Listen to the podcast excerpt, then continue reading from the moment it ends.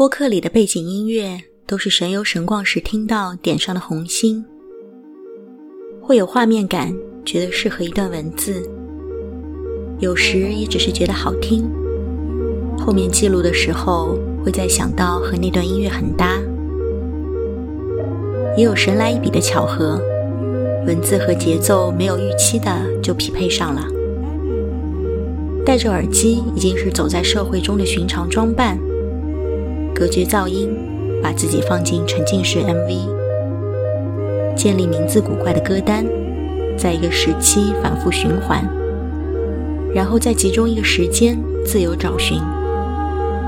听五秒就知道是不是自己的喜欢，拥有了上不了台面的才艺。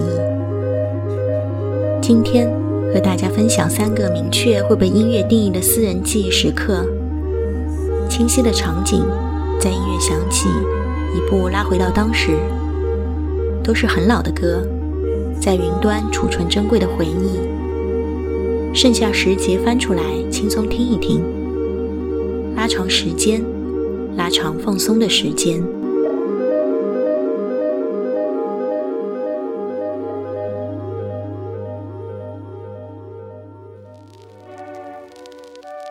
王若琳这首歌的前奏是记忆里柏林地铁站的风，没有安全防护栏，列车开走时会带起一阵空气强烈的流动，而风又是安全的，被机械铁皮创造的。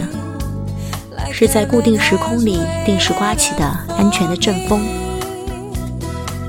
柏林也是清晰的城市交通路网，对背包客和学生族都很友好，破旧、坚固、可靠。对面座位上的一位年轻女士，用面包棒沾苹果酱，果酱和她的发色一样金黄。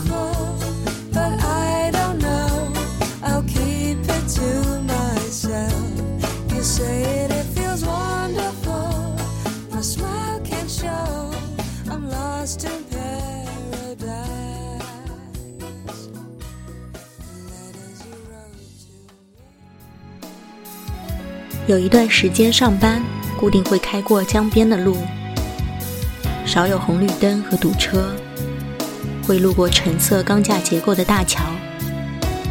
夏天日落时开过，整个胸腔都充盈着晚霞的暑气，被蒸腾的有些迷幻醉意，当时还有些飘忽不定的心思。不懂日语，也从温柔的曲调中听出了悲伤。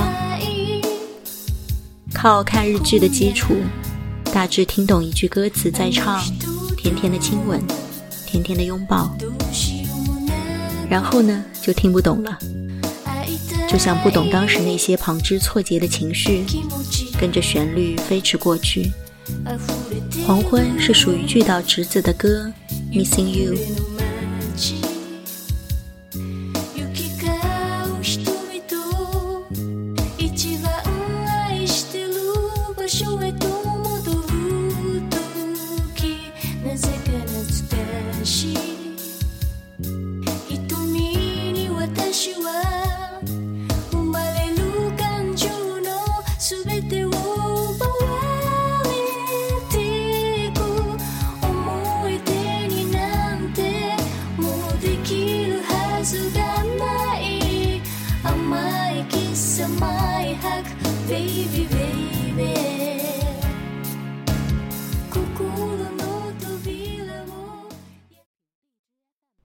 陶喆的他的歌，永远是一首不热门的歌曲。还住在老房子里的冬天，那时去上海逛逛并不是轻便的事。坐两个小时的火车，在商场里买一顶很贵的棒球帽，必须要去当时热门的田子坊，再去商场地下日本超市打包晚餐，赶晚间的火车回家。到家洗热水澡，因为车厢的干燥，抹上的面霜嗖的一下就吸收了。烧水泡一杯绿茶，捧在电脑前，无休止的看柯南动画片和剧场版。这首歌就是在玩乐和游荡之间的背景音乐。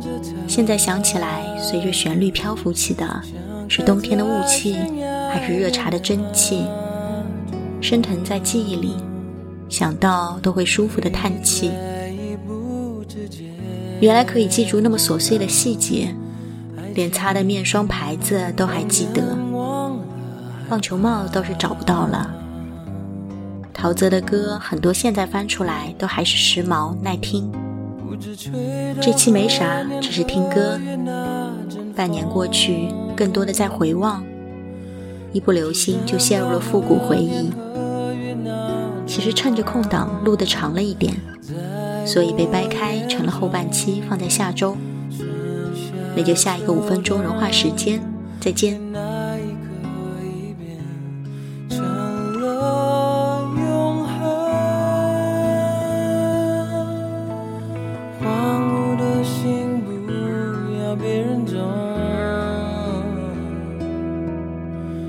他是我不想醒来。